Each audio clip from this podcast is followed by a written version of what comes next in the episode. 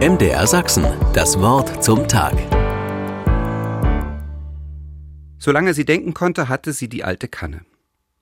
Rissig ist ihre Glasur inzwischen, das alte Bauernmuster um ihren Rand verblasst.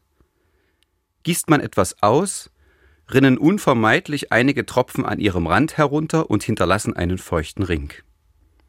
Sie ist weder schön noch praktisch, aber angefüllt mit Erinnerungen. Nun hat sie kochendes Wasser in sie hineingegossen. Da klickte es kaum hörbar. Mit einem großen Platsch ergoss sich der ganze heiße Inhalt über den Tisch. Erschrocken sprang sie weg, um sich nicht zu verbrühen. Der Boden war kreisrund herausgebrochen. Wie schade.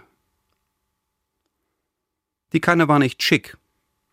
Heute bliebe sie wohl als unverkäuflich im Laden stehen. Sie erfüllte ihre Funktion gerade so, den TÜV hätte sie auch mit Boden kaum bestanden. Es ging ihr um das, was in der Kanne war. Duftender, dampfender Kaffee am Morgen zum Beispiel, aber eben auch all das Leben, das ich in ihr angereichert hatte. Die Menschen und die Geschichten, die sie mit der ihren verband. Dennoch ist die Kanne irgendwann zerbrochen.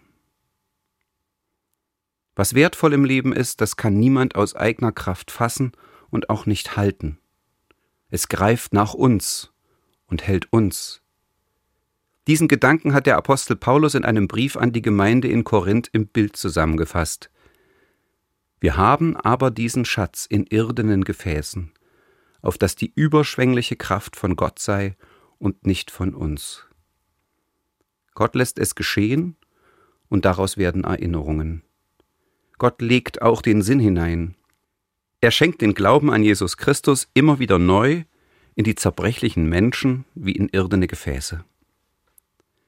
Noch steht die Kanne ohne Boden ganz oben auf dem Regal. Letztens fragte sie einen Gast, der beim Tischdecken half, Warum schmeißt du sie nicht einfach weg?